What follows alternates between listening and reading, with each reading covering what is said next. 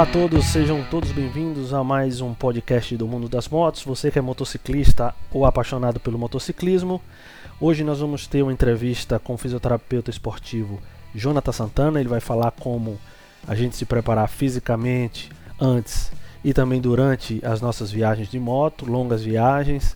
Vai falar um pouco sobre alongamento, como é que deve ser feito, os horários. Então não saia daí, acompanhe esse bate-papo muito interessante. Você também pode nos acompanhar no YouTube, Mundo das Motos Oficial, ou então no nosso Instagram, Mundo das Motos Oficial. Não deixe de deixar lá o seu like. Fique aí e vamos ouvir esse bate-papo. Não saia daí.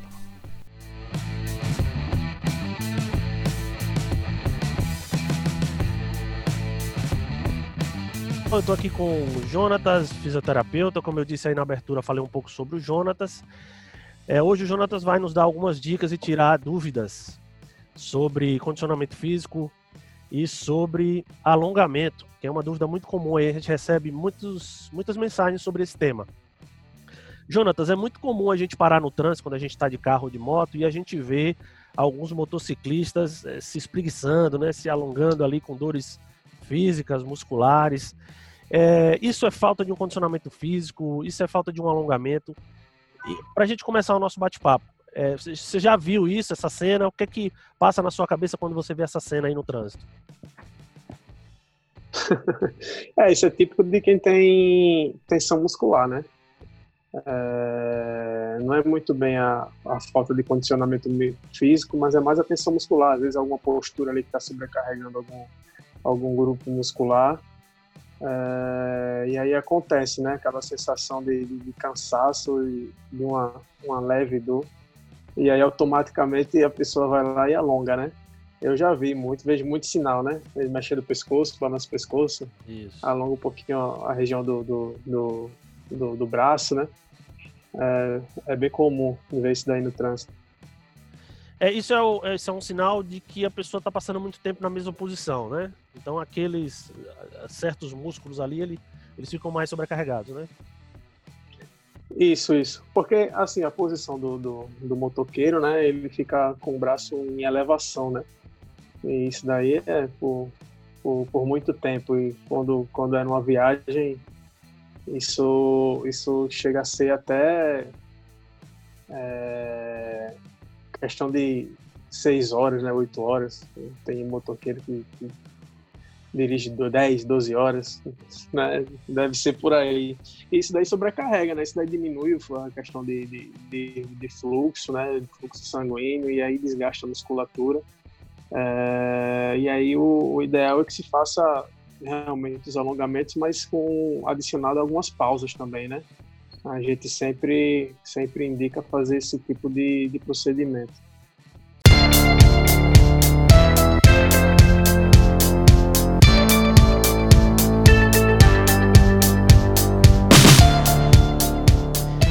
Fazer uma pergunta muito comum antes a gente passar para isso aí. É, é necessário, acha necessário fazer algum tipo de condicionamento muscular em academia para que as pessoas se preparem para uma longa viagem de moto?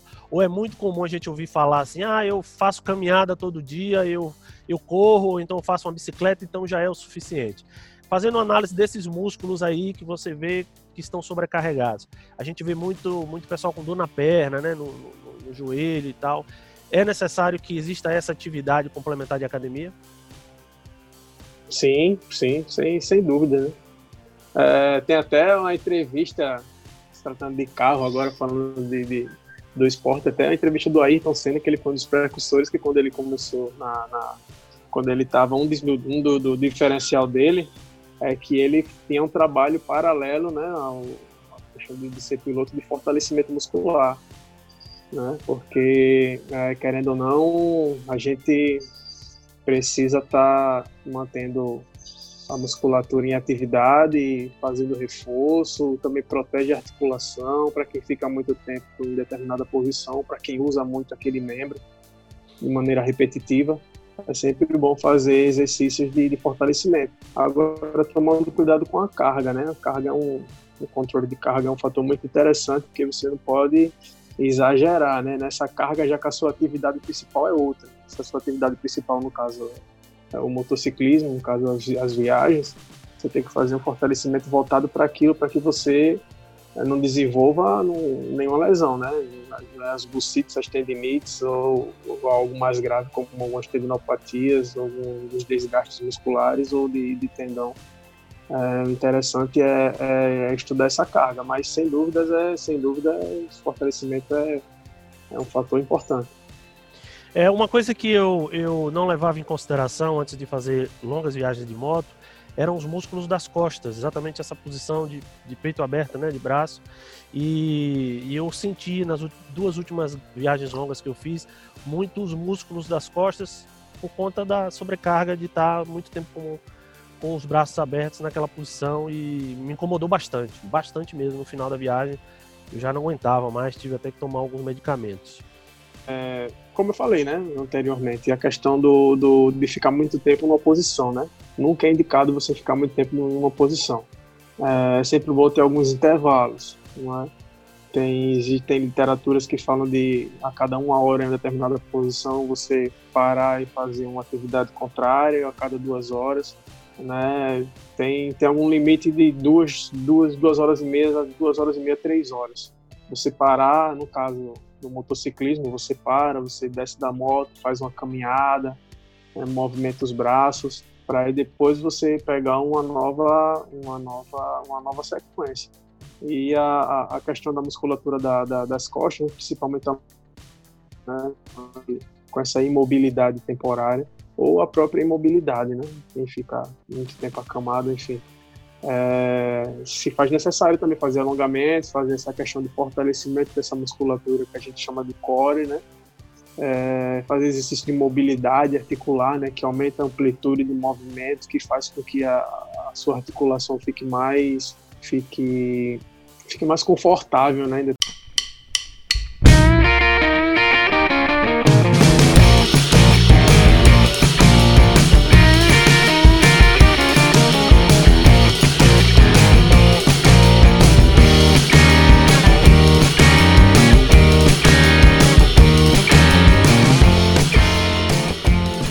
É, falando um pouco sobre a rotina do, do dia a dia do motociclista. O motociclista acordou, né? Ele está em viagem, é muito comum. A gente acorda de manhã, acorda muito cedinho. É, acordou. Naquela, naquele primeiro momento que ele acorda, é necessário ele fazer um alongamento. É isso? Mo, mo, não, não necessariamente o alongamento, né? Mas fazer um exercício que ative aquela musculatura, né? Que lubrifique aquela articulação. Fazer bastante exercício de mobilidade articular antes de alongar qualquer coisa você fazer isso com mobilidade, né? Se tratando de quadril, você tem, algum, tem alguns protocolos que a gente tem, pode ter até disponível, pode, posso até mandar para você depois. Você faz alguns exercícios de mobilidade, né? Aí depois você pode fazer de alongamento, mas de primeiro o alongamento não, não, seria não seria a primeira opção não, mas a questão de mobilidade, né? Para você dar uma ativada mais na musculatura, é, dar uma lubrificada na, na, nas articulações, enfim eu vejo muito pessoal andar um pouco e também fazer agachamento. Né? O pessoal acordou, Sim. anda um pouquinho, faz alguns agachamentos. Exatamente. E exatamente antes de pegar a moto, que é isso que você está falando, né? Para que, que ah, as articulações fiquem lubrificadas, né? Essa pausa em, em horas, essa pausa feita em horas. Então, o ideal é que de uma em uma hora você pare a moto e faça é, aquilo que você falou que chama de exercício contrário, né? É, mudar a posição do seu músculo para que você tenha mais conforto. É isso? isso, dar uma movimentada. É. De uma em uma hora tem literaturas que falam de uma em uma, de duas em duas, mas assim é, tem uma tem um espaço assim que que é aceitável de duas e meia, três horas no máximo, estourando no máximo, na pior das hipóteses, você ficar ali parado e, e, e, e depois você fazer essa atividade contrária que eu chamo, né? Você está sentado, você fica em pé, dá uma movimentada, você está usando muito o braço, você dá uma descansada no braço, dar uma alongada se você está usando muito braço. O ideal é que se seja que, que isso ocorra de, de a cada no máximo duas horas. O ideal. É muito comum no final do dia a gente já ter algumas tensões musculares, dores nas pernas e na lombar. É, existe isso. uma coisa que a gente possa fazer antes do, do, de dormir? Alongar os alongamentos, porque aí no alongamento você relaxa a musculatura, né? E aí, para você dormir, é ideal que você sinta-se relaxado, né? Descansado. Né? Se aí você está numa viagem longa, parou para descansar, tomou um banho, você faz um alongamento é, para poder descansar melhor. Você acorda até com a musculatura melhor no outro dia, né? Após de você dar, dar uma relaxada, fazer algum, se tiver algum algum dispositivo de massagem, enfim, é, é importante que, que seja feito, sim. Isso, aqueles gel, né? O pessoal passa muito é, é, aqueles gel para dor muscular, gelol e, e, e esse tipo de, de, de, produto. E faz efeito, é importante levar isso? É importante porque ele causa um alívio, né? uma sensação de alívio. É, tem gente que se dá muito bem, né? A gente não tem, não tem nenhum estudo com, com que isso seja que, que penetre, né, que promove, promova algum relaxamento muscular ou se tiver, tem alguns que que tem algum, algum, algum efeito anti-inflamatório, não tem nenhum estudo que comprove isso. Mas, em termos de sensibilidade, o gelol, né, aquela, aquela sensação gelada de, de frescor, é, tem muita gente que se dá bem com isso, sim. Pode ser que, que, que pode ser uma boa, uma boa alternativa.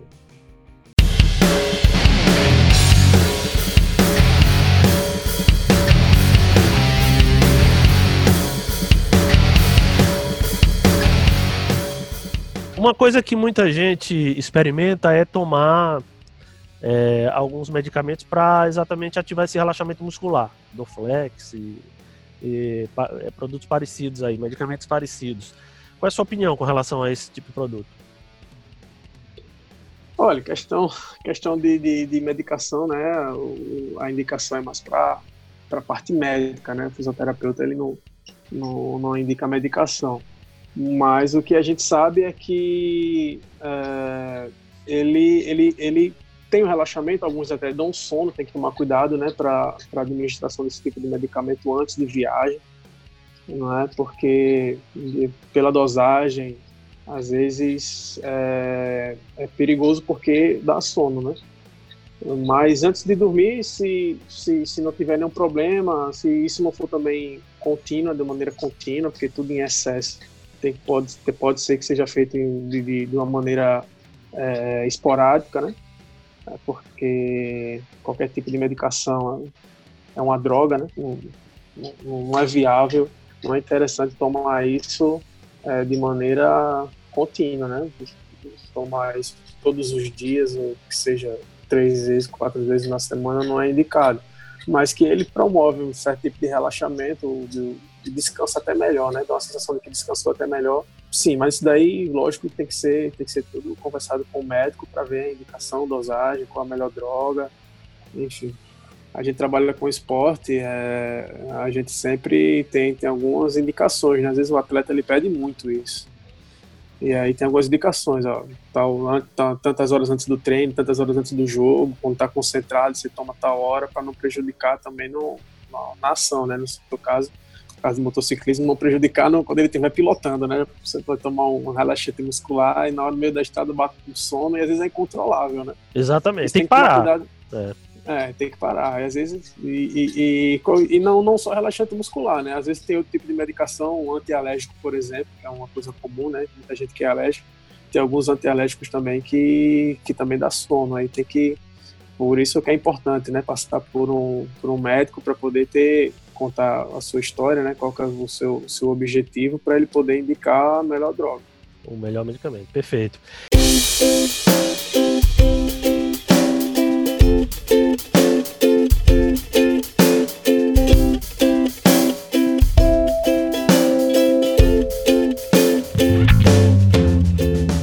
É, é, é muito comum é, nessas viagens à noite o pessoal consumir bebida alcoólica para para atingir um relaxamento, conseguir dormir rapidamente, sentir o corpo relaxar mais.